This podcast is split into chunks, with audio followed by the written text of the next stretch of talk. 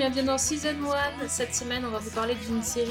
euh, Ouais, il est content. Il est content. il- D'une série, euh, voilà, d'un vrai coup de cœur euh, de l'équipe. Je crois bien. euh, je ne crois pas m'avancer en vous disant cela. Donc, ben, l'équipe est, est presque au complet. En tout cas, il fallait euh, quelqu'un qui porte les lunettes de soleil comme, euh, comme une star. quoi. C'est Alex. Salut Alex.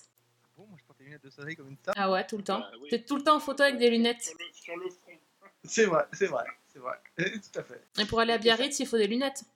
Et, je, et je dois dire que ça me donne un style absolument remarquable. Exactement. C'est la fashion victime de l'équipe, on sait. On dirait, on dirait une vraie pépite comme ça. Non, c'est plutôt la, fach- la fashion qui est victime de moi en fait, tu vois. Ah, Ah. par contre, l'humour, faut arrêter. Hein. Faut arrêter, monsieur. Ça suffit. Et donc, vous l'avez aussi entendu, c'est notre, euh, notre romantique de la bande, celui qui a le plus grand cœur. Il fallait bien euh, qu'il soit là pour parler d'une série qui s'appelle Romance. C'est Fred. Salut Sophie, salut tout le monde. Oh putain, mais c'est Et pas salut Alex. mais c'est comment tu fais, Fred, pour être entouré d'autant de gens hypocrites? C'est hallucinant. Je suis en- entouré surtout de gens bienveillants, mis à part toi évidemment. Qui ont du goût. Au- Aussi.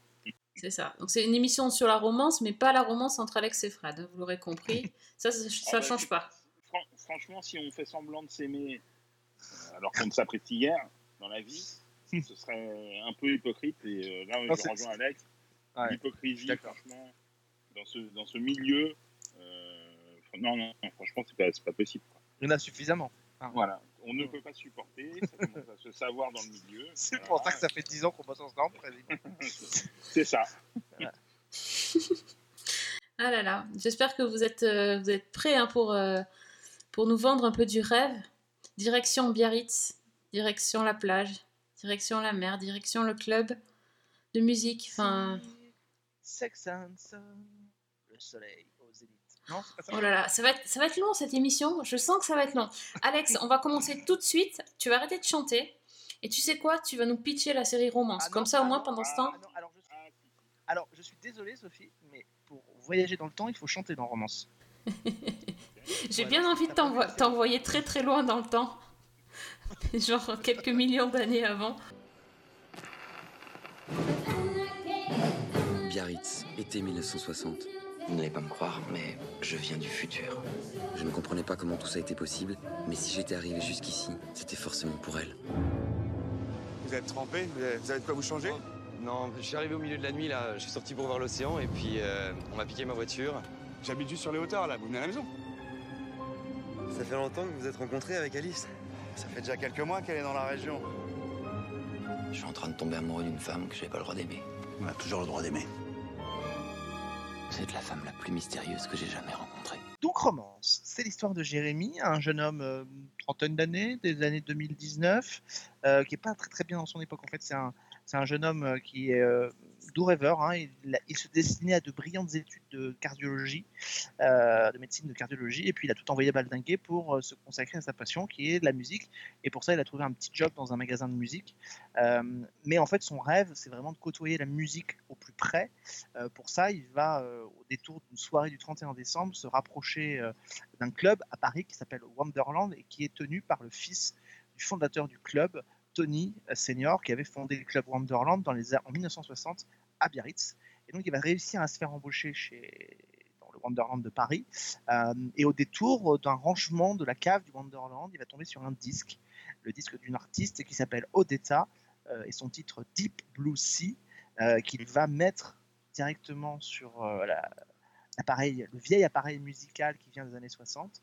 Et puis, au détour d'un petit verre qui se prend tout seul, alors qu'il est tout seul dans le club d'ailleurs, il se met sur scène et il se met à chanter le titre de Odetta et il se retrouve euh, para- catapulté en 1960 euh, à Biarritz, euh, dans le Wonderland, alors qu'il n'a pas encore ouvert, on est à quelques jours de, l'ouverture, et d'un seul coup il comprend que peut-être que cette jeune femme dont il est tombé amoureux sur une mystérieuse photo dans le Wonderland de 2019, eh bien peut-être que cette jeune femme, il va la retrouver pour peut-être vivre une grande histoire d'amour avec elle, mais peut-être aussi pour lui sauver la vie ou la sauver tout court, on ne sait pas encore. Et évidemment, il va se rapprocher ainsi de son euh, amoureux du moment, de, de- et devoir se faire passer pour quelqu'un d'autre, euh, puisque évidemment il n'appartient pas à cette époque-là, et donc il va se faire passer euh, pour ce prof, euh, Pierre Fouché, je crois, ce prof de. Cardiologue, de- il a... Non, il dit qu'il est cardiologue. Oui, qui est cardiologue, mais qui était son prof en fait. euh, Son prof de cardio, peu ouais. Et donc il va se faire passer pour lui alors qu'il est au tout début de sa carrière, dans les années 60. Euh, et c'est ainsi que l'histoire de Jérémy va commencer. euh, et on verra jusqu'où elle va l'emporter. Mais voilà, voilà pour le pitch global de cette série, signé donc Hervé Admar à l'écriture et à la mise en scène. Et porté par Pierre Deladonchamp, Olga Kurienko, on a euh, Anne-Sophie Soldani qu'on avait vu dans Profilage et qu'on avait vu aussi dans Speakerine, une autre série sur les années 60. Pierre Perrier qu'on avait vu dans Les Revenants, Olga Kurienko qu'on avait vu dans euh, Magic City pardon, et puis dans Quantum of Solace notamment, euh, un James Bond, euh, dont Pierre Perrier je l'ai dit, Simon, l'excellentissime Simon Abkarian de Kaboul Kitchen et de Pigalle la nuit de Hervé Admar, et puis euh, Barbara Schultz.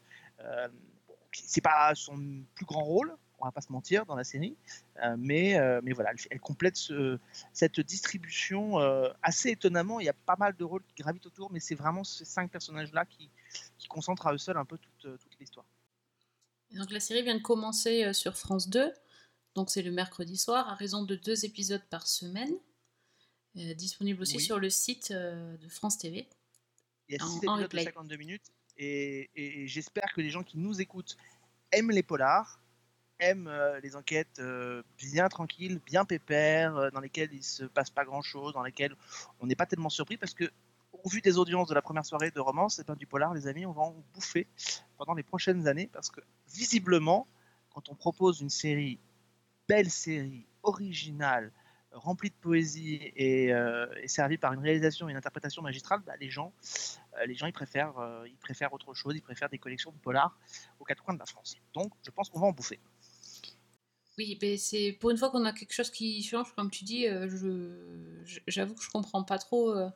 Non, mais c'est toujours très facile de fustiger les chaînes de télévision qui ne prendraient pas de risques. Là, en l'occurrence, je pense que Fred ne contredira pas. France 2 a pris, une, a pris, un a pris vraiment de l'audace, a fait preuve d'audace, a pris du courage, a pris les choses en main, proposé une série qui, objectivement, quand on la regarde sur la longueur, n'est pas spécialement une série de prime time de France Télévisions.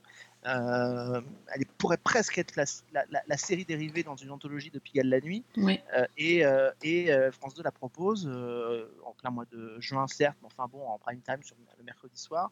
Et, et le public réserve 2 millions et de téléspectateurs. C'est pas, C'est pas un problème de concurrence de The Resident sur TF1 Ouais, ça c'est un faux problème. La concurrence, c'est un faux problème. On l'a vu mois de mars, au mois d'avril, euh, quand Colanta le vendredi soir était à 7 millions, signant l'une de ses plus fortes saisons depuis 5 ans, Candice Renoir parvenait à être à 6 millions 5.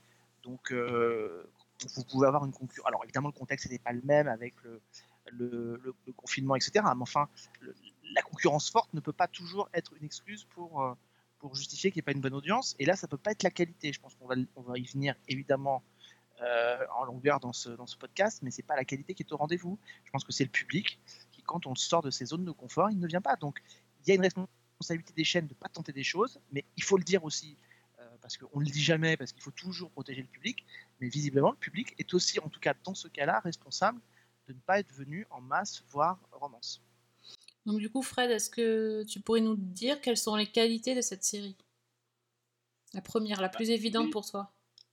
Alors, av- avant ça, je, je revenir juste sur ce que vient de dire Alex concernant euh, le public, les audiences, etc. Oui, je, suis- totalement euh, d'accord avec ça. Après, est-ce que juin était une bonne période? Je vois pas en quoi elle euh, serait moins bonne que septembre. On est de toute façon dans une année bizarre, compliquée.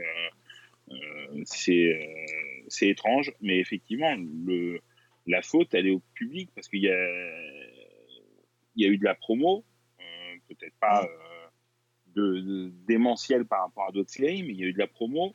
Et puis, euh, je sais pas, enfin, je sais pas, je comprends pas trop pourquoi euh, euh, les gens n'ont pas été attirés. le pitch, le voyage dans le temps en série française, ça, ça a fait peur. parce que ne nous Enfin, mentons pas. Les... ça fait Non, 20 non, ans qu'on supporte je- une ange gardien qui claque des doigts. Enfin, à un moment donné, si vous voulez. Non, euh, mais, bon. non, non, Non, mais c'était pour être boutade, Fred. Je suis d'accord avec toi. d'a- D'abord, tu peux, tu peux me continuer de me tutoyer, c'est pas obligé de me vouvoyer. mais, mais, mais euh, oui, oui, évidemment, mais euh, on le sait, les séries françaises, elles ont une mauvaise réputation en, en général, même si c'est bizarrement et paradoxalement celle qui fonctionne le mieux. Euh, et ça, voilà, euh, dès qu'on tente des choses qui sortent des sentiers battus, ouais, mais c'est français, donc ça va être de la merde. En gros, je schématise, mais c'est beaucoup ce qu'on entend.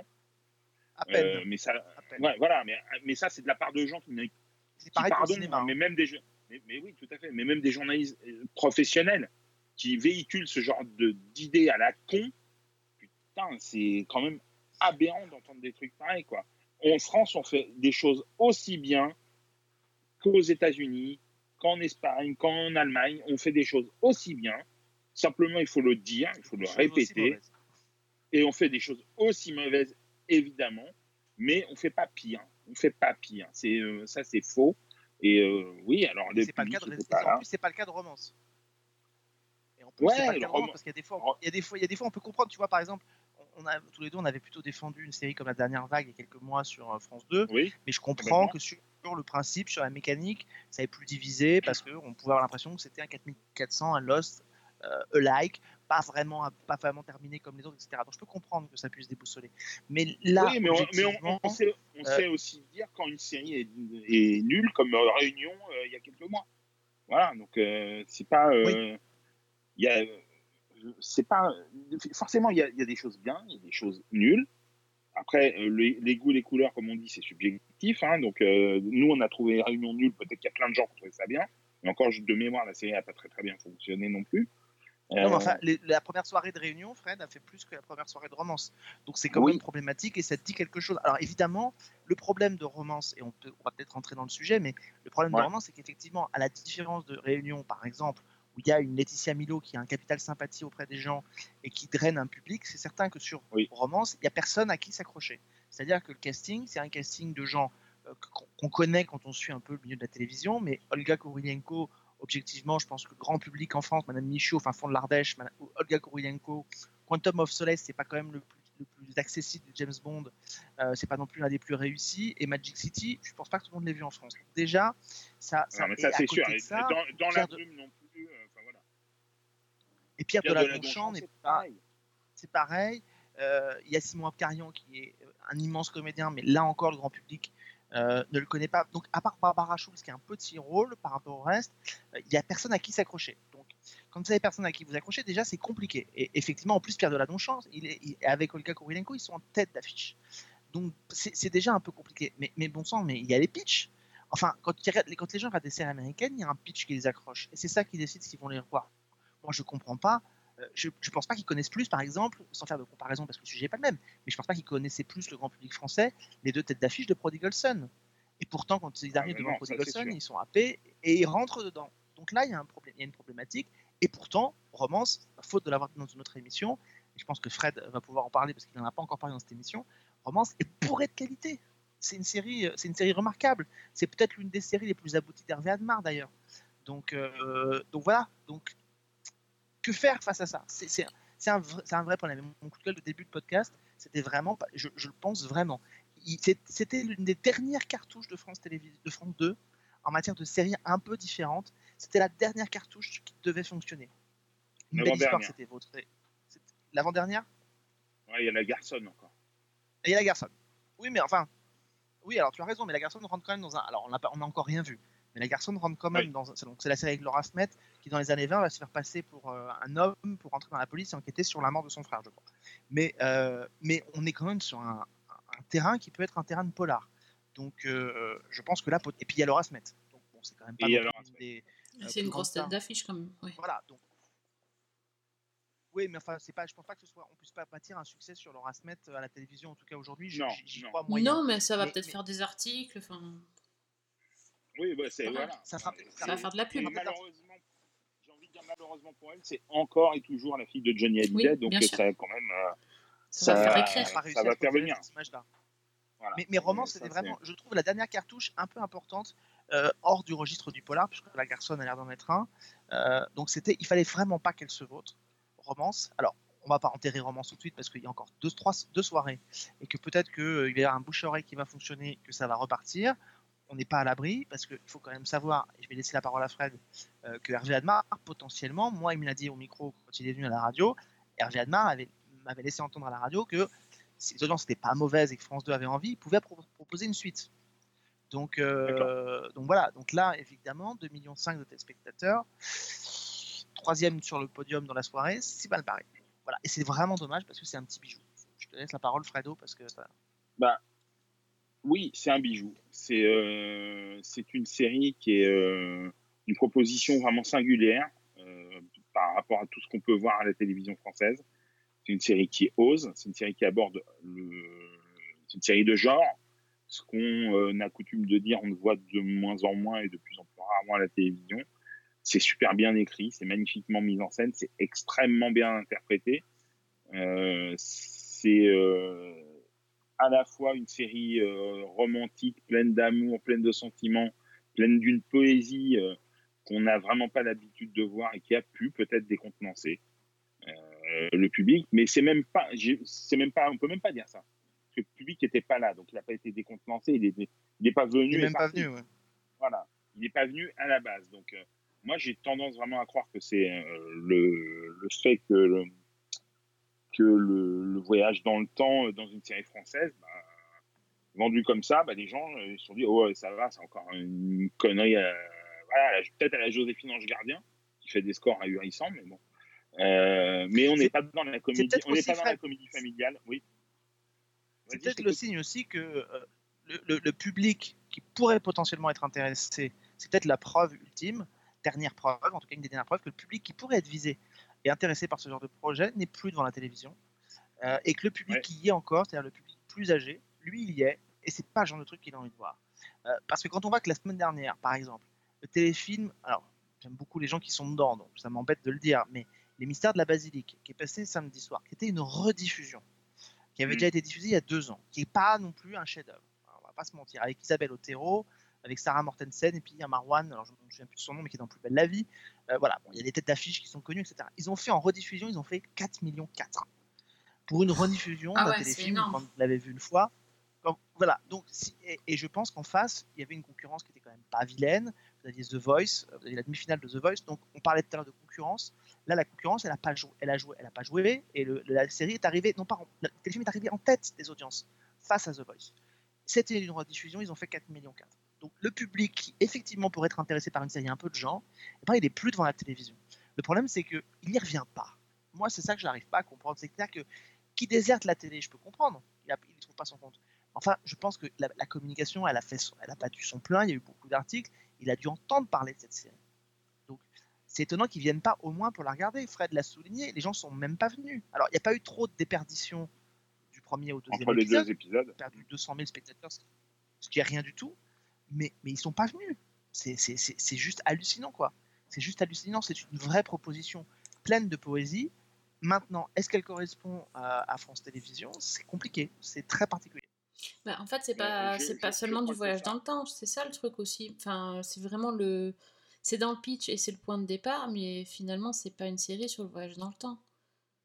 C'est sur, euh, sur, Non, le- c'est une histoire d'amour, c'est une histoire d'amour. d'amour dans le passé, quoi. Enfin, je veux dire. euh,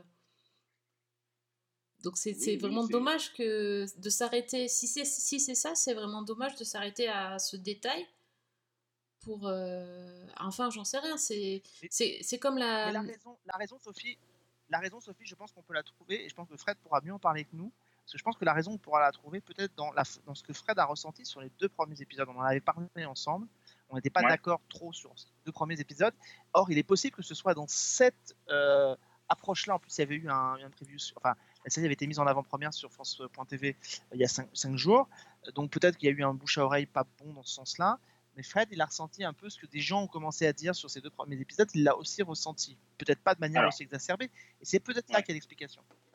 moi, moi j'ai beaucoup aimé ces deux premiers épisodes, mais j'étais pas aussi enthousiaste qu'Alex parce que pour moi, la série n'avait pas donné toute sa pleine mesure sur ces deux épisodes-là.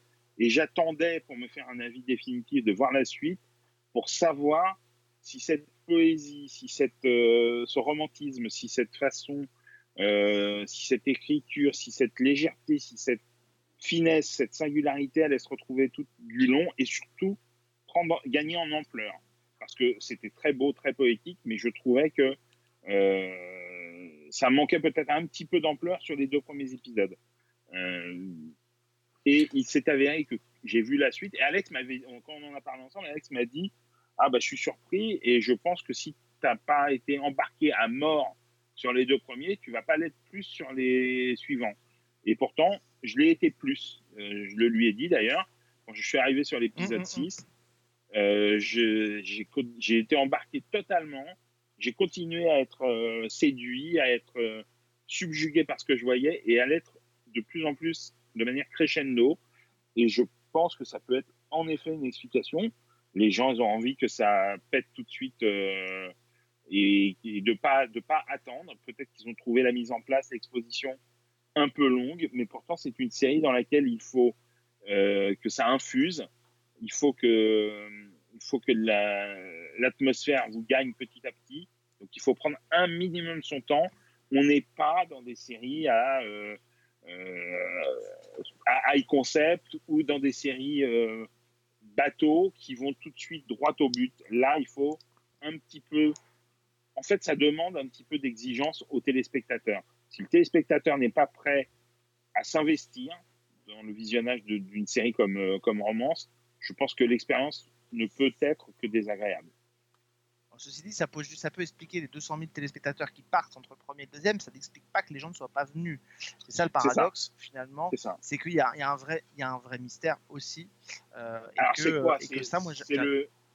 Ouais, mais c'est quoi alors? Est-ce que c'est le Moi, je fait pense que que la promo avant a, a mal été réalisée Que c'est. euh, je sais pas, que les, a- les artistes en ont pas assez parlé ou mal parlé ou, euh, Non, mais je pense pense que pas. tu- tu- le C'est problème, des c'est gens que tu fais-. Oui, mais Fred, tu fais venir des artistes de, romance dans un plateau télé pour en parler. À partir C'est comme une tête d'affiche. À partir du moment où les gens la connaissent pas, ils percutent pas quand un, artiste vient dans cet à vous pour en parler ou, euh, ou ailleurs. Ce qui est certain, c'est qu'il y, a pas- il y, a eu une- y a eu une promo. Hervé Admar, quand je l'ai reçu, euh, on était deux jours avant la diffusion, je l'ai reçu pour enregistrer à la radio. Il me disait qu'il était plutôt content, il y avait du teaser. Moi, j'ai quand même pas eu l'impression que la promo était euh, une promo de dingue. J'ai pas eu l'impression qu'on en parlait beaucoup. Et puis c'est certain qu'en plus de ça, alors c'est peut-être aussi une explication, c'est que la série arrive dans un contexte qui est quand même très particulier, qui est un contexte de quasi généralisation des rediffusions partout parce qu'il n'y a pas de programme, à part pour les jeux, à part pour les feuilletons quotidiens qui commencent à reprendre. Donc c'est certain que d'un seul coup, vous avez cette série qui est parachutée. Moi, j'avais misé sur le fait que Romance allait bénéficier justement de ce côté, cette palme en fait à la, à la nouveauté en ce moment dont on avait besoin. Bon, mais visiblement, Ouais. ça n'a pas été le que- cas. Alors que moi, je pense que je, je le pense encore. Je pense que la série, la série aurait gagné à attendre euh, d'être diffusée au mois de septembre. Ouais, mais je sais même pas si en septembre ça aurait fonctionné beaucoup plus que ça. Je pense que, je pense que fondamental- fondamentalement, On les qualités, les qualités intrinsèques de cette série euh, justifient que nous on est adorés, mais peuvent Mhm. aussi expliquer que les gens n'aient pas accroché. C'est-à-dire que c'est quasiment une anti-série de grandes chaînes françaises. C'est-à-dire que Oui, vous avez mais quand non, même mais un- c'est, pas vrai. C'est pas vrai en fait, parce que c'est ce que tu dis vient en paradoxe de ce que tu as dit précédemment. Ils sont pas venus. C'est même pas qu'ils n'ont pas accroché. C'est ils sont pas venus. Oui, oui. Non, mais tu as raison. Ils ont Tu as pas, raison. Ils ont pas, ils ont pas pu accrocher. Ils ne sont pas venus. Tu as raison. Non, mais pour essayer euh, de rentrer un peu dans le détail de, de ce, qui, de ce qui fonctionne, nous, ce qui, ce qui fonctionne, il faut reconnaître qu'effectivement, c'est des choses qui sont très particulières et qu'on n'a pas l'habitude de voir sur une chaîne de télévision en, en France. Et en même temps, si. C'est toute la, la- la beauté de. Quand, quand Hervé Admar avec Marc Herpouf et Pigalle la nuit, il fait une œuvre qui est tranchante et qu'objectivement, on peut avoir du mal à retrouver sur une chaîne de service public. euh, Oui, mais voilà, il hors Canal+. Quand ils font, quand ils font signature, ils ont un peu ce problème-là, c'est-à-dire que ils sont encore un peu à cheval sur la série d'auteurs un peu style Canal+, et, un, et essayer d'avoir une efficacité. Et je trouve qu'à l'époque, moi je l'ai revu depuis, j'ai beaucoup, j'aime beaucoup finalement Signature, mais c'est vrai qu'à Ouais, l'époque, la, la série avait un, un cul entre deux chaises. On avait eu du mal à rentrer dedans hein, quand on, On avait, avait testé Signature. hein. Mais moi, je l'avais regardé après et finalement, je me rends compte qu'elle est bourrée de qualité cette série et qu'il faut la redécouvrir. Mais ensuite, Hervé Admar et Marc Herpoux, et j'en avais parlé avec eux, ils se lancent et ils font Les Témoins. Ils font deux saisons des Témoins. Et de leur propre avis, Fred était avec moi d'ailleurs, je crois, quand on les a reçus en studio, à la radio, ils, ils expliquaient que quand ils font Les Témoins, eh bien, ils se collent au polar un peu plus efficace et qu'ils assument de faire un polar un peu plus efficace pour une télévision comme France Télévisions. Ça veut donc dire Oui, quand c'est ils vrai. ça qu'ils reconnaissent qu'il y a un certain type de télévision euh, qui est plus, euh, en tout cas, accessible pour un grand public sur France Télévisions. Enfin, ça, c'est vrai pour la première saison, parce que la deuxième saison a quand même nettement Et- moins marché que, que la première. Et exactement. Et justement, pour la deuxième saison, ils ont été malgré tout obligés, il me semble, hein, si je dis pas de bêtises, de faire quelques concessions qu'ils n'avaient pas eu à faire en première saison. Exactement. Et Je quand on arrive maintenant sur et quand on, alors entre les deux, ils ont eu Arte avec Au-delà des murs. Et là, objectivement, ça peut pas être ailleurs que sur euh, sur Au-delà des murs, que sur Arte, Que joue- ça a raté. ouais. ou Canal éventuellement. Et puis on arrive à Romance. Et Romance, c'est un exemple qui est extrêmement intéressant parce que je trouve que Romance, c'est la synthèse de Pigalle la nuit et des témoins dans leur approche euh, de leur travail de, de télévision. C'est-à-dire que c'est une œuvre à la fois exigeante, pleine de pleine de- de- d'innovation en termes de euh, il y a ce petit côté euh, très très malin en termes de technique où les, les acteurs enfin notamment Jérémy est imprégné dans les images de, de- de films de l'époque Euh, il y a des longues séquences de musique moi pour moi euh, Romance a réussi ce que Ziedi a, a raté, c'est-à-dire euh, des, des Ça, beaux oui. moments de musique. Les, les moments sont magnifiques, Enfin, il y a des lives entiers. Tout ça, c'est antinomique avec la télévision de service public telle qu'on la voit aujourd'hui, pas que telle qu'on veut la voir nous, telle qu'on la voit. C'est-à-dire que les, les lives sont très longs, il y a des lives qui sont entiers, il y a des morceaux qui sont entiers, on prend du temps. Dans le deuxième épisode, il y a des grands morceaux. Euh, il y a Ah, des- la, des la moments- chanson sur scène de, de Simoa Carian. euh, Oui, et puis il y a dans le deuxième épisode, il y a magnifique. Qui joue sur scène aussi. Ouais, euh, qui a un groupe qui, qui- qui est là, qui, est formidable, et des longs moments de silence. Donc tout ça, ça, ça appartient à un site de télévision. Et en même temps, il y a ce côté un peu plus grand public, dans le fait où il y a du thriller, et puis le voyage dans le temps, comme vous l'avez toujours très bien dit tous les deux, va pas non plus dans des excès qui fait que ça pourrait rebuter le, service, le, le- le- public généraliste. Donc en fait, on a une synthèse des deux, et je trouve que c'est ça qui fait la beauté de, de, de, de, de- c'est-à-dire qu'on a un auteur qui prend un genre, qui en plus n'est pas le sien, a priori, entre guillemets, puisqu'il est plutôt can- can- cantonné au polar et, et, euh, comme il dit, à, à mettre des tueurs en série euh, dans le nord de la France. Donc il est plutôt cantonné à ce genre-là. Il fait un genre qui n'est pas le sien.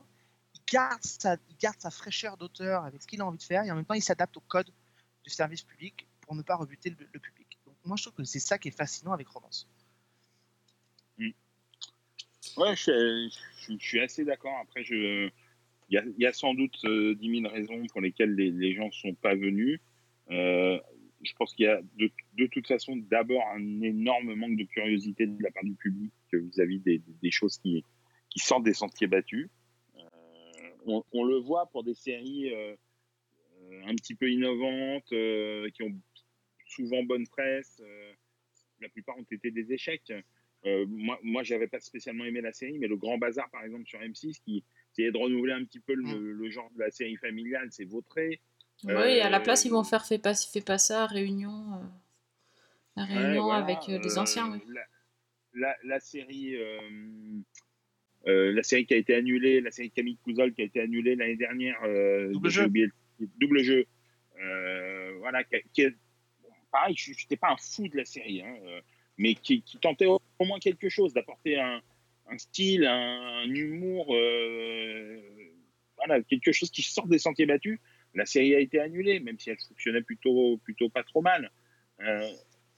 On a aussi l'impression, alors, est-ce que France, France 2 a défendu Romance comme elle l'aurait dû Je sais pas, je veux pas remettre en cause la chaîne, hein, je me pose des questions. J'essaie Elle- de comprendre pourquoi une proposition aussi intéressante, singulière, que moi personnellement j'ai trouvé fascinante, belle, intelligente, ne trouve pas son public. Elle l'a envoyé à Cérémania, elle était en compétition à Cérémania si Cérémania s'était tenu. Donc je, je pense qu'elle avait quand même euh, des velléités euh, euh, à, à- en tout cas, lui faire confiance. C'est-à-dire que c'était, je crois, double jeu. Alors, si double jeu était en, était en compétition et ça ne va pas empêcher de l'annuler.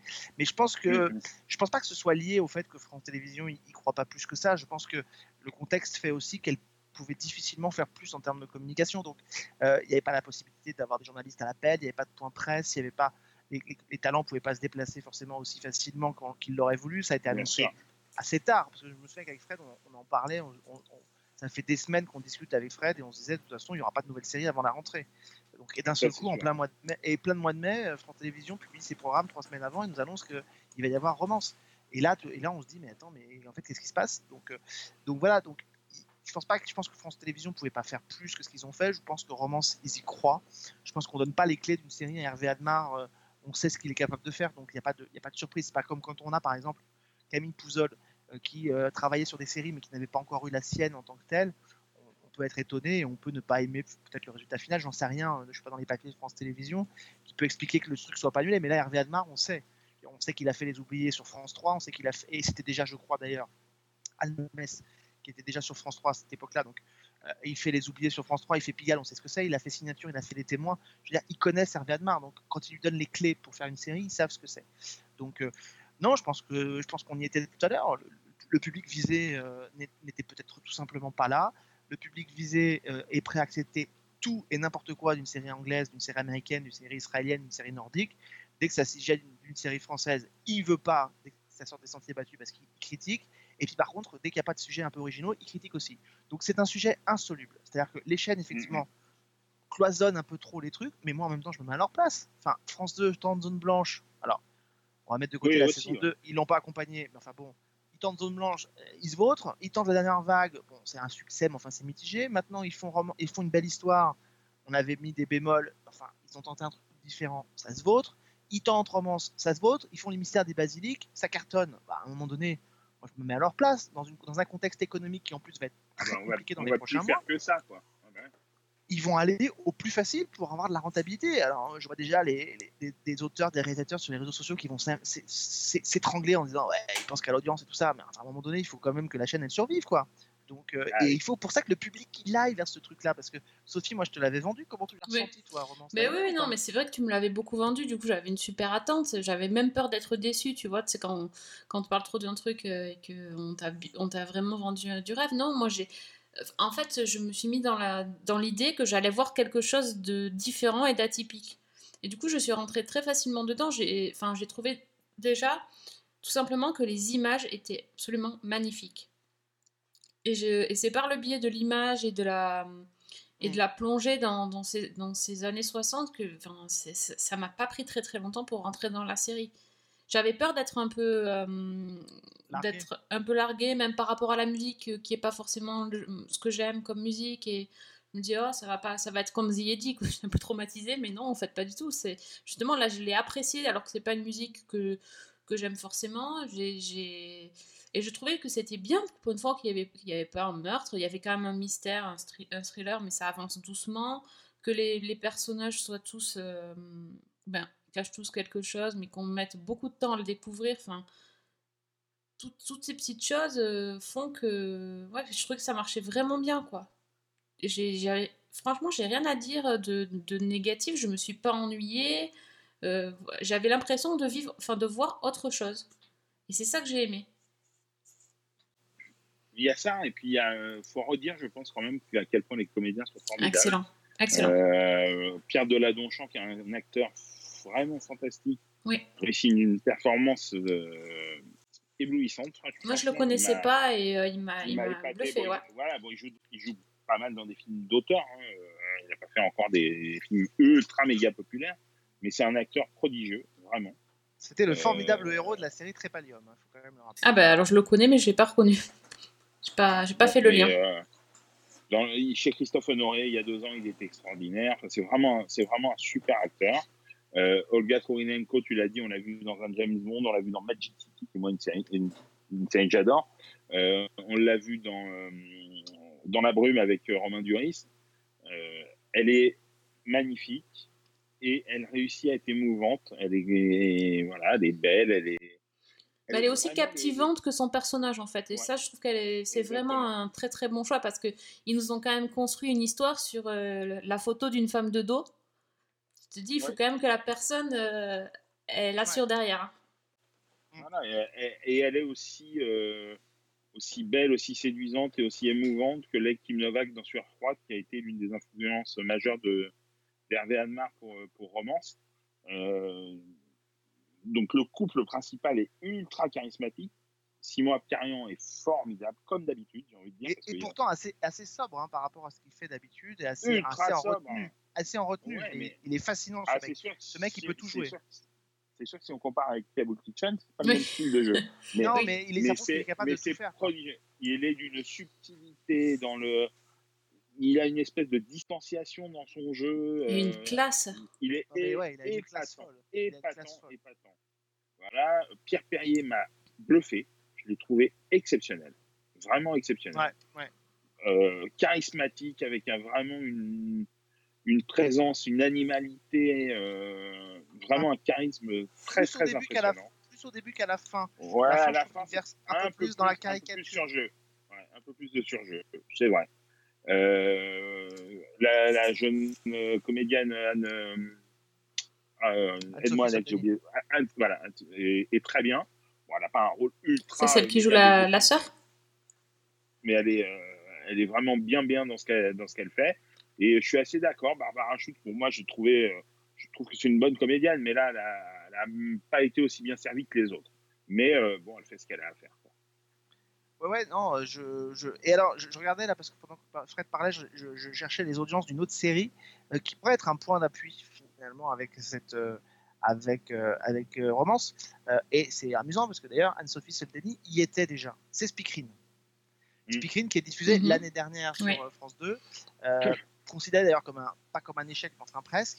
Speakerine, sur son lancement, à, à la fin de sa diffusion, avait fait 3,7 millions de téléspectateurs. À la fin de la diffusion, on considérait que c'était un échec. Je vous laisse imaginer, elle avait fait 3,9 millions au lancement. Donc globalement, elle avait fait 3,8 millions de moyenne, ce qui est quand même pas dégueu, honnêtement, pour, pour cette série. Même cadre, on est sur les années 60, même, euh, même pot- potentiel de, de départ. Pourtant, alors moi je l'avais plutôt défendu parce que je trouvais que c'était une- il y avait une proposition, tout en reconnaissant qu'ils avaient voulu trop en mettre. Sauf que dans la série, vous avez les années 60 façon yéyé, beaucoup plus que dans, Ouais. euh, Plus fun, oui, que plus dans- fun. Plus fun. que dans Romance. Oui. Vous Un peu avez plus pop, un peu plus pop. Avec, avec un mystère plus prédominant. avec une intrigue policière un peu de prédominante, et puis surtout, vous avez Guillaume de Tonquédec Ouais, et. Marie Chilin, qui sont des putains de têtes d'affiche en termes de notoriété. Et Grégory Fitoussi, mais en termes de notoriété. Donc, vous avez peut-être là aussi une autre explication qui complète ce qu'on disait tout à l'heure, c'est qu'effectivement, face à deux sujets, deux façons d'appréhender le sujet, de s'approprier les années 60, euh, il y a la façon romance qui est plus proche de la façon Magic City, et puis euh, Mhm. il y a la façon, euh, parce qu'il y a- il peut y avoir des parallèles, et puis il y a la façon euh, Speakerine qui est plus proche, entre guillemets, de ce qu'on pourrait se dire de voir dans une série plus grand public avec des têtes d'affiche qui sont choisies pour ça. C'est marrant, j'ai complètement oublié qu'il y avait un, un mystère et euh, un, un meurtre dans Speakerine en fait. Ah bah, pourtant, c'est quand même ce qui prédominait. En Bah, tu vois. beaucoup. hein. Bah, bah, je me souviens bien euh, de la série, des personnages, de ce que j'ai vu, mais par contre, ça, ça- alors ce genre, de- ce genre-là, ça m'a totalement, euh, c'est Et- totalement partie Et, de mon. et ben, Et c'est- eh ben, écoute, tu vas pouvoir la revoir puisqu'elle sort en DVD le 12 août chez Elephant Film. Ouais, elle J'irai sort pas et jusque-là. C'est une occasion. De... C'est une occasion de la. Non, mais c'est une occasion de la redécouvrir parce que je trouve qu'elle a, elle a, elle avait pas que des défauts. Le problème de Ah. roman, de, de, de, de Speakerine par rapport à Romance, pour ça que je, je fais le parallèle, c'est qu'effectivement Speakerine, ils ont voulu trop. Ils ont autant d'épisodes, hein, ils en ont 6 mais ils ont voulu, à mon avis, trop en mettre. C'est-à-dire qu'ils avaient un cadre qui aurait pu être intéressant. Euh, ils avaient des interprètes qui étaient franchement, moi que j'aime beaucoup, euh, tous, euh, c'est des bons comédiens. Ils avaient un cadre qui était intéressant, le milieu de la télévision, façon The Hour. Ils avaient le cadre qui pouvait être celle de la guerre d'Algérie. Ils n'avaient pas besoin d'aller y mettre ce côté euh, thriller d'une fille qui en veut, d'une personne qui en veut à l'héroïne principale. Ils l'ont rajouté, du coup ça surcharge la- la- la- la- l'affaire et ça devient indigeste. À l'inverse, vous avez Romance qui elle a complètement épuré son histoire, complètement épuré, qui donc prend le temps d'installer ses personnages, d'installer son concept et d'installer ses ambiances. Et puis au milieu de ça, petit à petit, elle déroule la pelote de laine du thriller, qui est un peu classique, mais qui est franchement pas désagréable. Elle déroule sa pelote de laine et elle nous permet de nous installer tranquillement dans la situation et d'être happé par ses personnages et happé par le travail qui est fait sur la mise en scène par Hervé Admar. Et il faut le rappeler sur l'excellente partition qu'a fait Eric de Marsan, Ah, ce qui est fantastique. parce que autant il nous a, enfin on n'est jamais déçu avec Eric de Marsan, mais, euh, mais là, euh, dans les hommages à Hitchcock, parce que bon, on peut vouloir faire des images à la Hitchcock, je dis pas que tous les réalisateurs sont capables de le faire, mais c'est vrai que c'est pas, euh, c'est pas toujours, c'est pas toujours impossible à réaliser quand on est un bon réalisateur, mais être capable, en plus d'aller rajouter une partition qui elle rappelle beaucoup les films d'Hitchcock, je trouve qu'Eric de Marsan il s'est surpassé sur cette partition-là. Bon, c'est un grand oui, et on conseille donc à tous d'aller rattraper la série si c'est pas déjà fait euh, sur le site de France Ouais. TV. Oui, oui, clairement, clairement. Il clairement. faut, il faut, le- faut la voir, il faut, euh, faut aller, faut être présent sur la deuxième soirée, il faut faire de cette série un succès, elle le mérite. Et, euh, et une autre, peut-être, une autre interrogation, une dernière interrogation pour euh, savoir pourquoi les, les gens ne sont pas venus, c'est que peut-être, euh, alors que c'est quand même une chose qu'on reproche souvent à la fiction française, de ne pas explorer son passé, Est-ce que les gens ont envie de voir des séries où on retourne dans les années 60 euh, bah, Finalement, oui. on va finir par peut-être euh, se poser la question. Moi, oui, évidemment. Oui. Les années 60 et les années 70, il y a plein d'histoires géniales à raconter, plein de, de choses euh, à faire. Mais pourquoi les gens viennent pas? Pourquoi les gens viennent pas? Ça, euh, bah, c'est de celui qui a la réponse, hein, qui nous le mette en commentaire de, de ce podcast. Ouais. Et pour info, puisque Fred le mentionnait, la, la saison, enfin la série romance sort en DVD normalement début juillet. Euh, et euh, les, les- la- la- le CD physique ou le CD digital euh, sont disponibles ou vont être disponibles selon le moment où vous nous écoutez euh, dans le commerce. Donc, Mais il faut un vinyle. Bah, il faudrait presque un vinyle. C'est Bah clair oui. qu'ils auraient pu faire une belle opération et le sortir en vinyle. Non, mais tu as tout à fait raison. Après, c'est vrai qu'il y a, il y a énormément, enfin sur la BO, moi, moi qui l'ai eu pour préparer le- la radio, sur la BO, il y a beaucoup de morceaux, il y en a 32. Euh, il y a 32 morceaux composés par Eric de Marsan, donc c'est peut-être un peu, euh, un peu lourd pour une sortie vinyle, mais, mais oui, il y, aurait eu quelque chose à faire, il y aurait quelque chose pour exploiter les morceaux. Euh, moi, je tiens à signaler quand même le magnifique générique qui a été composé, parce qu'on en parle souvent du générique, le magnifique générique de romance sous le thème de, de Bewitch, euh, qui est magnifique. Et donc voilà, donc je vous invite vraiment à le redécouvrir et à, et à le savourer. Tu sais, l'amour, c'est difficile à trouver. Et c'est encore plus difficile à perdre. Alice, Vous voulez quoi? Je veux comprendre pourquoi vous avez peur. Vous ne pouvez pas. Bon, eh bien, c'est un, un grand oui. Est-ce que vous avez euh, autre chose à conseiller à nos auditeurs à regarder cette semaine, les garçons? Et vous battez pas, hein? Bah, moi, je suis beaucoup sur des, des rattrapages de- de- d'anciennes séries. Donc, euh, euh, oui, euh, continuez, euh, aller au bout de la saison 2 de The Resident, qui est toujours aussi. Ah, t'es toujours à fond? et Ouais. et, euh, Ça y est, j'ai fini la saison 2. Ah, t'es en avance Euh, sur la diffusion, toi? Je Ah, non, elle a été diffusée sur Warner TV. Ah oui, d'accord. Euh, et, euh, et franchement, je me suis régalé. Quoi. Vraiment, je me suis régalé. C'est c'est efficace, c'est prenant. Il y a, alors la saison met un peu plus de temps à. Il y a des, disons qu'il y a plus de faiblesse dans la, dans la deuxième saison, mais euh, la deuxième partie de saison est vraiment super, super addictive. Si vous avez aimé le début, allez-y, sans, vraiment sans hésitation. Je suis en plein Ah, dedans, donc euh, oui, je te, Eh ben, je te confirme. je- me diras. Je me régale. Pour l'instant, il n'y a pas. Tout va bien Bah, sur ce coup. super, Ouais, tant mieux. cool. tant mieux. Et puis, euh, euh, non, bah, sinon, moi, je suis toujours sur, à me retaper mes The Shield et euh, sur, euh, je- sur, la, sur la saison 4, je suis au début de la saison 4 de Bosch. Ah, les classiques, c'est bien, c'est bien. Ouais, ouais, ouais, ouais. Là, franchement, euh, je suis à fond, là. Pas mal, pas mal. Ah, Euh, j'ai vu, si j'ai vu, juste une chose, j'ai vu le, le premier épisode d'une série que- dont vous avez parlé, euh, enfin, deux, deux séries, en fait. J'ai vu le premier épisode de Mes Premières Fois. Oui. Euh, Voilà, que je trouvais à raconter. Ouais, non, mais je vais être très, très court, tu, tu diras après. J'ai vu, juste j'ai vu juste le premier, j'ai trouvé ça très sympa, assez fun. Après, je suis pas certain de continuer parce que je n'ai pas été happé comme je l'espérais.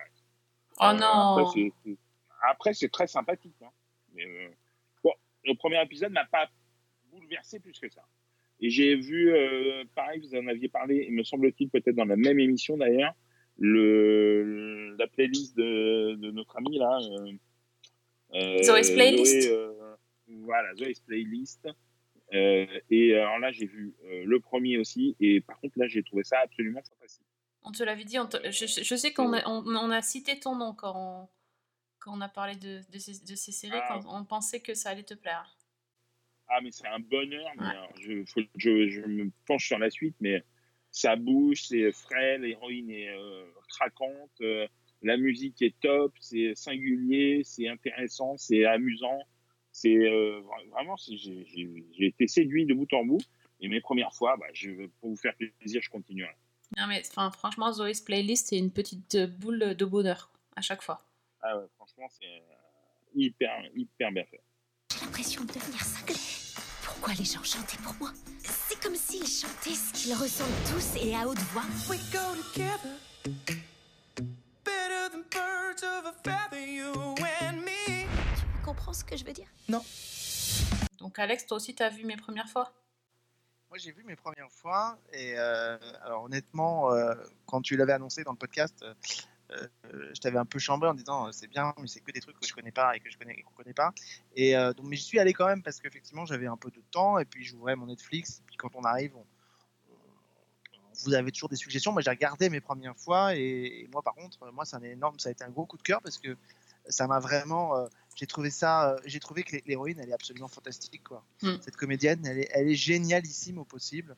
Euh, elle est, euh, elle, elle a tous les attributs de la girl next door, euh, mais, mais elle, j'ai l'impression même que la comédienne n'en a pas conscience. Même elle, elle joue la girl next door qui n'en a pas conscience. On a l'impression que la comédienne n'en a pas conscience. À, à quel point elle a, elle a ce, ce potentiel-là, un potentiel à la fois comique, en même temps elle est très, elle est très, elle est très, elle est très mignonne, elle est toute, elle est toute jolie, elle est toute belle et tout. Enfin voilà. Et, et je trouve, et j'ai trouvé que la série était vraiment euh, drôle, originale, son rapport avec son camarade de classe, avec qui ils ont une rivalité, ces, ces deux copines euh, qui sont complètement, euh, qui sont complètement déjantées, sa mère qui est complètement borderline. et qui fait marrer parce que à, la fois puriste, puriste à mort et en même temps qui des fois se- on a l'impression qu'elle flanche volontairement pour aller du côté obscur de Obscur la américain. Obscur américain, voilà, alors que la, la gamine, elle, elle est, c'est une 100% euh, américaine, elle leur revendique, elle assume totalement de, de faire, euh, de, de vivre comme une, comme une américaine. J'ai cherché pendant très longtemps qui était son père et, et ça m'a fait Oh, plaisir. J'ai- mais oui. J'ai retrouvé, c'était le mec de Heroes, mais oui, mais je l'avais pas reconnu au départ. J'ai cherché, j'ai cherché, j'ai cherché. Euh, et en fait, par bien des aspects, en fait, cette série m'a rappelé un peu les- tout ce qui me plaisait un peu, alors en moins poussé, mais tout ce qui me plaisait au début de la série Jane the Virgin, en fait. D'accord. Et, euh, ah oui. et, et- et ce côté un peu euh, euh, bonbon, ce côté un peu. Enfin voilà, ça m'a ça m'a beaucoup plu. J'aime j'aime beaucoup cette série. Et, euh, et voilà, je suis en train de la. Je suis en train de la, de la regarder euh, tranquillement et, et, et- et je la laisse, euh, je la laisse mijoter. J'ai pas encore fini, il me reste encore, euh, je crois, 3 ou 4 épisodes pour finir la saison. Les filles, notre année de seconde va être géniale, je le sens grave. On n'est pas cool. Tu crois que quelqu'un de pas cool porterait une seule boucle d'oreille Je vais donc vous exposer mon plan. Nous allons changer d'image. Salut. Toutes les trois, on va devenir des meufs sexy. Salut. Hé, Jonah, ton parfum est trop génial. C'est Forever de Maria Carey. Euh, donc voilà, j'ai voulu me lancer dans une autre série que, que Netflix me proposait, qui était Couronne, je crois, ou Caronne, je sais plus comment ça s'appelle. C'est une série euh, italienne. Faut pas tout écouter. Non, j'ai commencé, je, je me suis fait glorieux- glorieusement chier sur les quatre premières minutes, j'ai arrêté. Euh, vous dire à quel point, parce qu'en général, je suis plutôt persévérant, donc je- j'essaierai peut-être d'y retourner. Mais là, j'ai trouvé que ça me, c'était, très, très chiant. Non, par contre, alors, au risque de te surprendre, Sophie, mais euh, en, en vue d'une préparation, ça fait des mois que des gens me, que certains des auditeurs sur la loi des séries la racontent me disaient Alexandre, il faut absolument que tu finisses par traiter et que tu racontes l'histoire d'un grand dessin animé que moi je ne connaissais pas du tout parce que c'était priori pas ma génération euh, et euh, je voulais pas le faire parce que j'ai dit moi j'y connais rien et j'ai voilà et donc je- on m'a dit Alexandre il faut que tu traites absolument Evangelion et Ah donc oui. euh, je ne connaissais pas Evangelion mais je m'y suis mis Mais comment ça, c'est pas ta génération? Tu rigoles ou quoi? Non? Euh, non, il est vieux. Non, en fait. Ben non, je suis vieux. Non, mais en fait, pour être très, pour être très simple, Evangelion arrive au, au Japon en 95. Et, euh, Ah et oui. moi, effectivement, je suis à la fin des émissions. euh, on arrive à la fin des émissions jeunesse. Et je regarde quand même beaucoup moins de dessins animés. Et c'est un peu plus. Tu sais, quand tu découvres les, les dessins animés, enfin, moi, quand je découvre certains dessins animés plus âgés, j'ai pas le même regard dessus et j'ai un peu plus de mal. Donc, je suis passé totalement à côté d'Evangelion. Très honnêtement. Donc, je le découvre maintenant, 25 ans après sa sortie. hein, tu verras, il est jamais trop tard Ouais, pour le faire. Et donc, je suis en train de, le- je suis en train de le découvrir. euh, et, c'est vrai que je trouve ça assez, euh, fascinant. euh, parce que là aussi, on parlait tout à l'heure d'anti-série, c'est un- anti un peu tous les genres qu'on connaît à la télévision et qu'on a eu pendant des années. Euh, pour faire simple en termes d'histoire, on est euh, en 2015, alors pour eux c'est le futur, hein, évidemment, comme toujours. Euh, on est 15 ans après ce qu'ils ont appelé le second impact, c'est-à-dire un- une espèce de catastrophe qui a eu lieu et qui a ravagé euh, 2 milliards de terriens euh, sur la Terre, euh, suite à l'attaque de ce qu'on appellerait des anges, euh, qui seront des, espèces des créatures, des dieux. Enfin, on- n'arrive pas trop au départ à savoir un peu euh, ce que c'est. Et donc, euh, il y a eu un- une organisation secrète qui s'appelle la NERV qui a construit des machines, euh, les EVA, les évangélions, pour combattre, euh, pour combattre cette attaque d'anges qui refait surface 15 ans après. Et il y a notamment Shinji, qui est l'un des, élus euh, qui ont été choisis, euh, qui est le fils du concepteur du, programme et qui est chargé d'être l'un des, conducteurs de l'EVA 01, de, de- battre donc ces anges qui attaquent à répétition la nouvelle ville de Tokyo. D'ailleurs, c'est assez fascinant parce que quand la ville de Tokyo, tu l'as vu toi, Sophie, ce dessin animé, tu connais? Euh, je connais un petit peu, mais j'ai pas vraiment vu. Quand la ville de Tokyo, c'est assez. Alors, on imagine que ça pourrait donner en version live, parce que quand la ville de Tokyo est attaquée, d'un seul coup, les, les- tout le sol s'ouvre et la ville de Tokyo descend, les, les immeubles descendent en profondeur sous la terre pour se protéger et pour éviter les attaques. Et donc voilà, on va découvrir, une série qui n'a que 25 épisodes, hein, c'est pas une très très longue série. Euh, c'est le créateur d'un dessin animé qui s'appelait Nadia le secret de l'eau bleue, qu'on connaît plus en France, euh, qu'il avait, qui a créé donc Evangelion. Et, euh, vraiment, c'est à redécouvrir. C'est vraiment, un dessin animé intéressant. Après, il faut aimer ce genre de dessin animé. La bande son est absolument fascinante et magnifique. Et elle est disponible d'ailleurs sur Netflix. Ce dessin animé est disponible sur Netflix. Si vous avez l'occasion de vous plonger dedans, si vous ne l'avez pas vu, mais je pense qu'à mon avis, il y a beaucoup de gens qui nous écoutent qui l'ont peut-être déjà vu, Evangelion. Mais voilà, moi ça a été une vraie bonne découverte. Donc je remercie euh, Bertrand qui m'avait incité à le traiter. Euh, L'émission devrait arriver là avant l'été, mais euh, voilà, ça a été une vraie belle découverte. Néon, Genesis, Evangelion. Et je crois que c'est le dessin animé qui a servi de une des inspirations à Guillermo del Toro pour faire Pacific Rim, notamment au cinéma. Voilà. Ah ouais, sympa.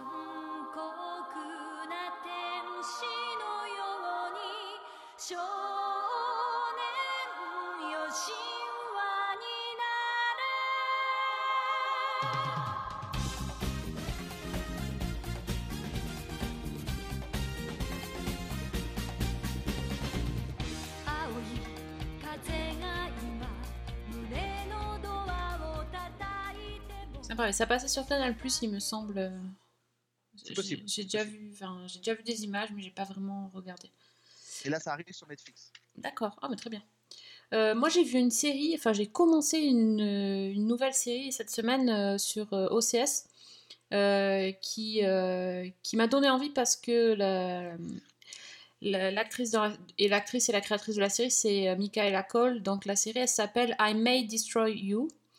Euh, je, je savais pas du tout à quoi m'attendre en regardant cette série. Michaela, Cole c'est celle qui a fait Chewing Gum. Donc c'est euh, c'est quand même une actrice assez atypique et qui fait des séries atypiques. Donc euh, franchement, j'avais rien lu dessus, j'avais même pas lu un papier ni rien, donc je savais pas de quoi ça parlait cette série. Et d'ailleurs, je ne savais même pas si c'était une comédie ou un drama. Vraiment, j'ai lancé le truc euh, au hasard. Euh, je savais juste que ça venait de, HBO euh, et que, que ça avait l'air intéressant. Et en fait, euh, je me suis pris une petite claque parce que je m'attendais pas à ça. Alors ça commence euh, gentiment, euh, on voit on voit le personnage joué par Michaela qui s'appelle Arabella qui est qui est en Italie et qui est en train de, de partir et de se séparer de son petit ami et de rentrer aux États-Unis.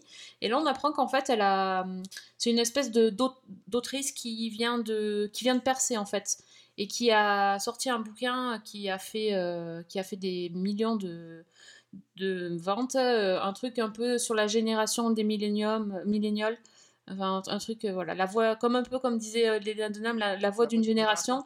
Voilà, elle a sorti un truc qui, parle euh, à tous les jeunes.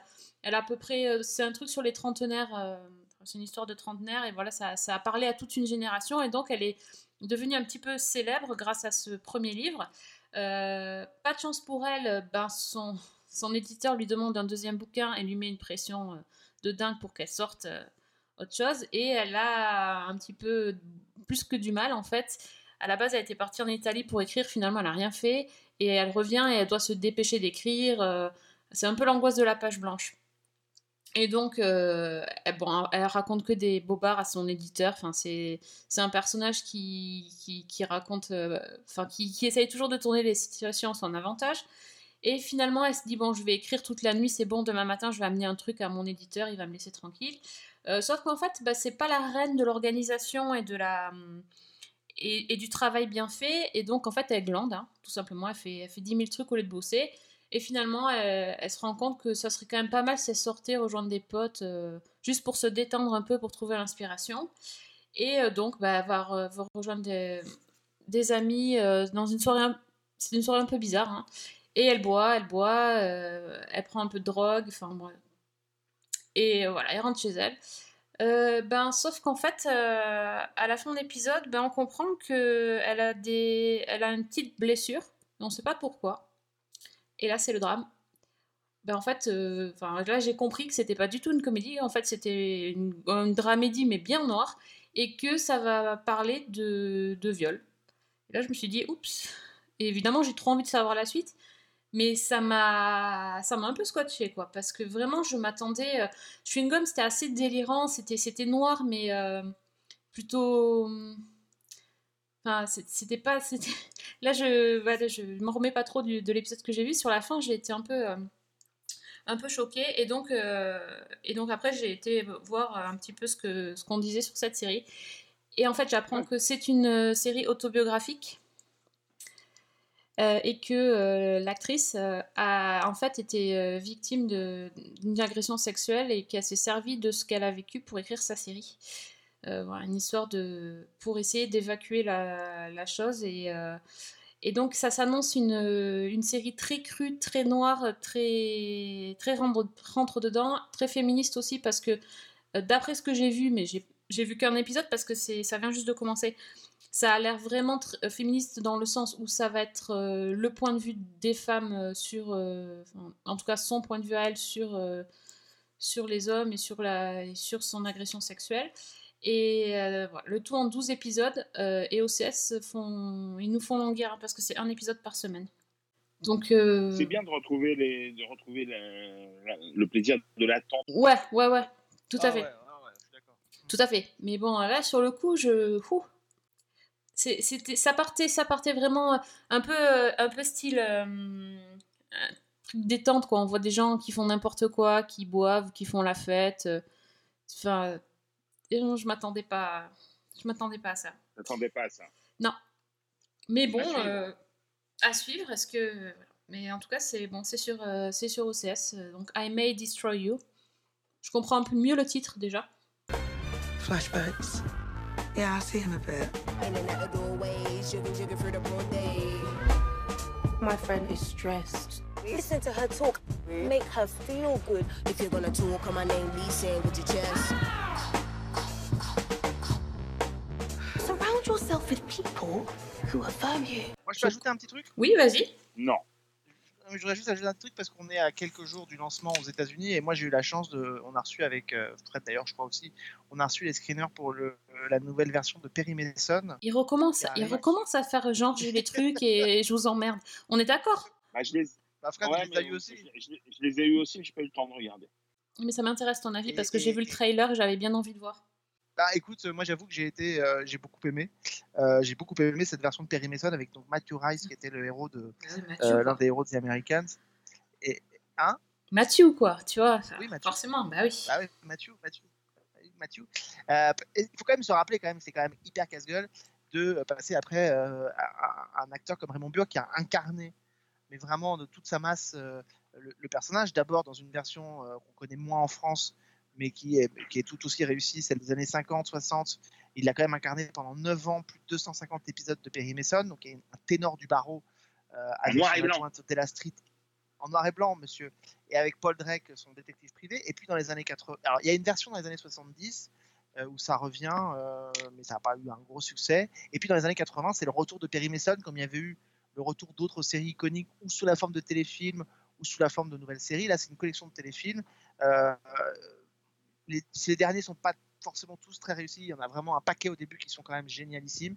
Euh, je pense à Meurtre en direct, par exemple, avec Joe Penny, ou, euh, ou, euh, ou d'autres, d'autres, L'inconnu du lac, je crois qu'il y a avec David Hasselhoff. Bref, il y a, il y a vraiment des en DVD très sur le réussis, mais site de l'atelier d'image.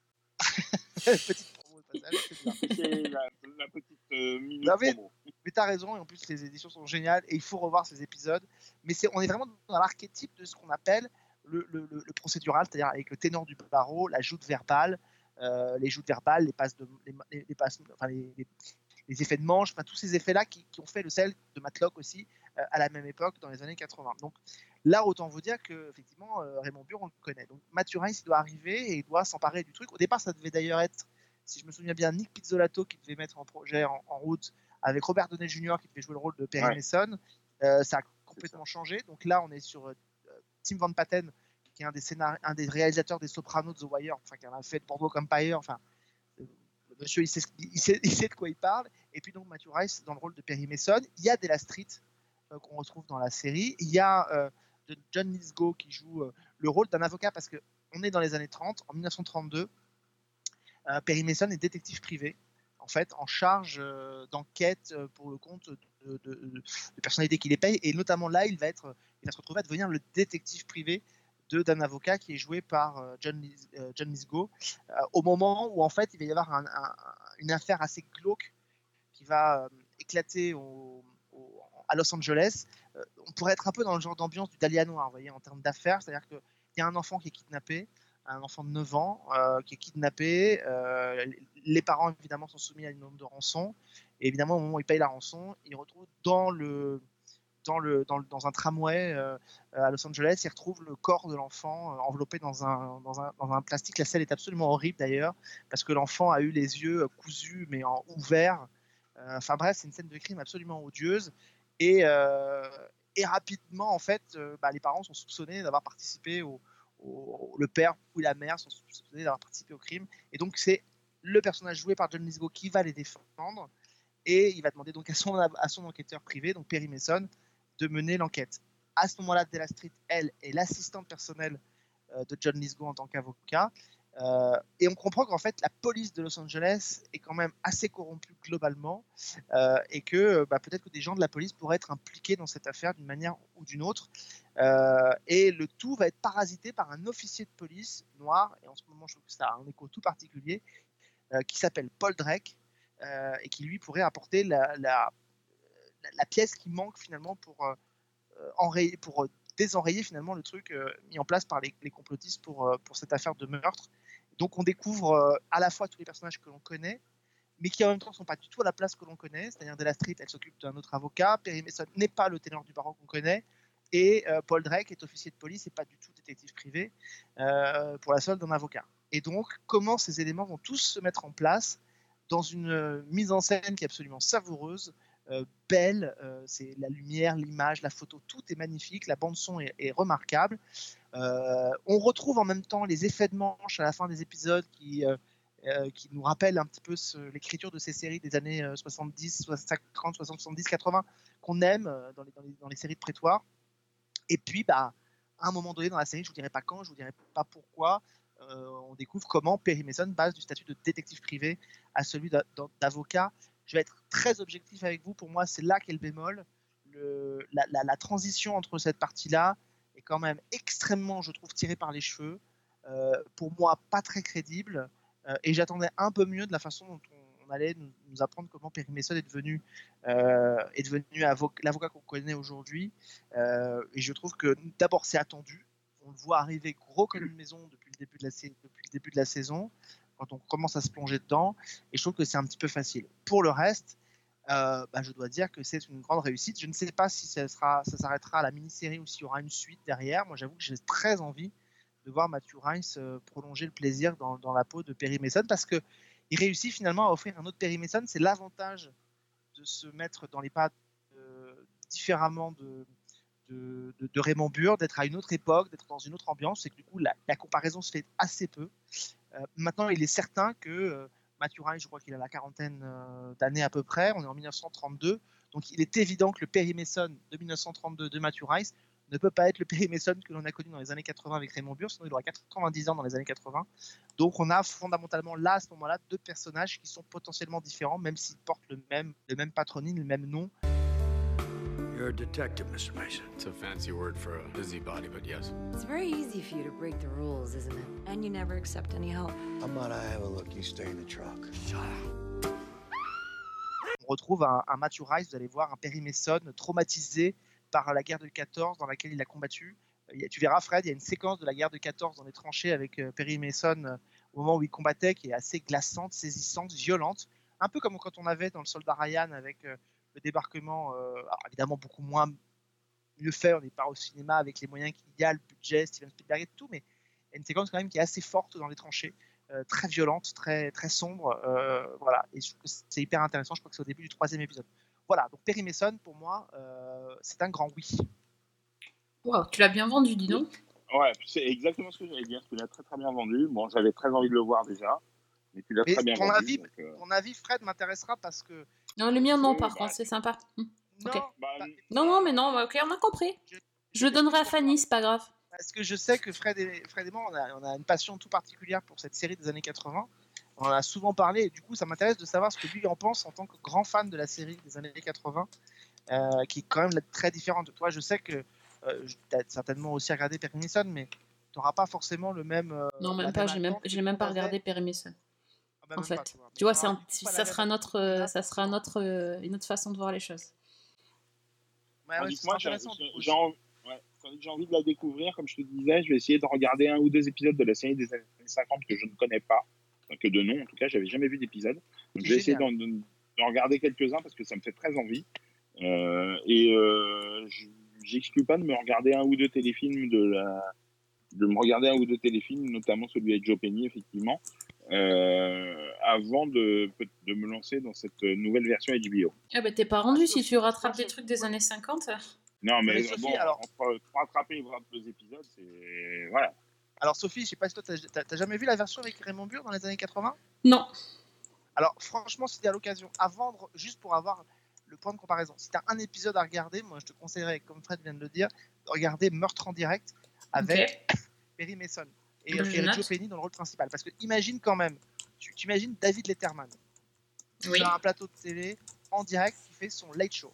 Oui. euh, en direct face à l'Amérique entière qui le regarde.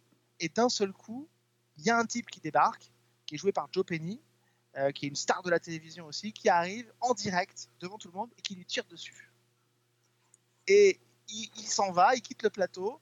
euh, de- la- la- le monde entier l'a vu, il va au restaurant, il est là tranquillement, il voit tout le monde qui le regarde, il comprend pas. Et la police vient l'arrêter, lui dit Monsieur, on vous arrête pour le meurtre de machin qui a été tué, vous l'avez tué en direct, tout le monde vous a vu.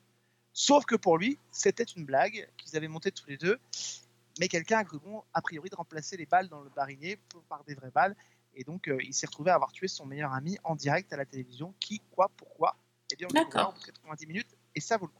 Il faudrait que je tombe Et sur donc, ça, ça notre me plairait prochain bien. numéro de Season 1, prochain numéro de Season 1, un spécial Perry Mason, Ah ouais?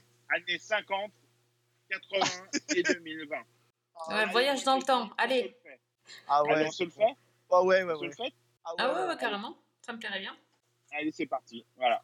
Euh, faut- C'est par bon. contre, faut faire tourner les épisodes, les amis. hein. On va essayer de trouver ça. trouver ça. Voilà.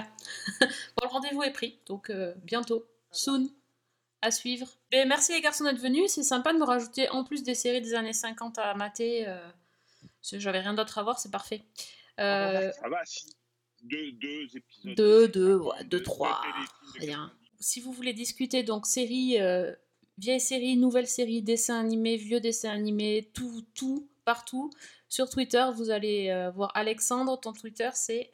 Euh, Alexandre Le Train ou hâte la loi des séries. Et Fred? Eh bien, moi, c'est at, arrobase, cliffhanger tweet, euh, TWIT à la fin. Voilà, merci. Le duo que tout le, le monde entier nous envie. Ouais. N'hésitez pas. Bah, Et qu'ils arrêtent, d'ailleurs, ce serait bien qu'ils arrêtent de, de t'envier et puis qu'ils ils, ils viennent nous chercher. on- Ah bah oui, mais non, mais tu vois, ils, On les attend. ils disent qu'il n'y a que moi qui peux arriver à vous supporter. Je pensais surtout ça. Ça fait 10 ans qu'on nous envie, que tout, que tout le monde nous envie, mais personne ne vient. C'est quoi ce bordel? Non, mais oh, on est là, on vous attend, merde. Youhou, on est là Ah, ils sont terribles. Bon, je vais aller les coucher. Euh, merci à vous de nous avoir écoutés, de nous être toujours fidèles. On vous donne rendez-vous donc très très vite. Et en attendant, bonne semaine. Et bonne série. Bonne série.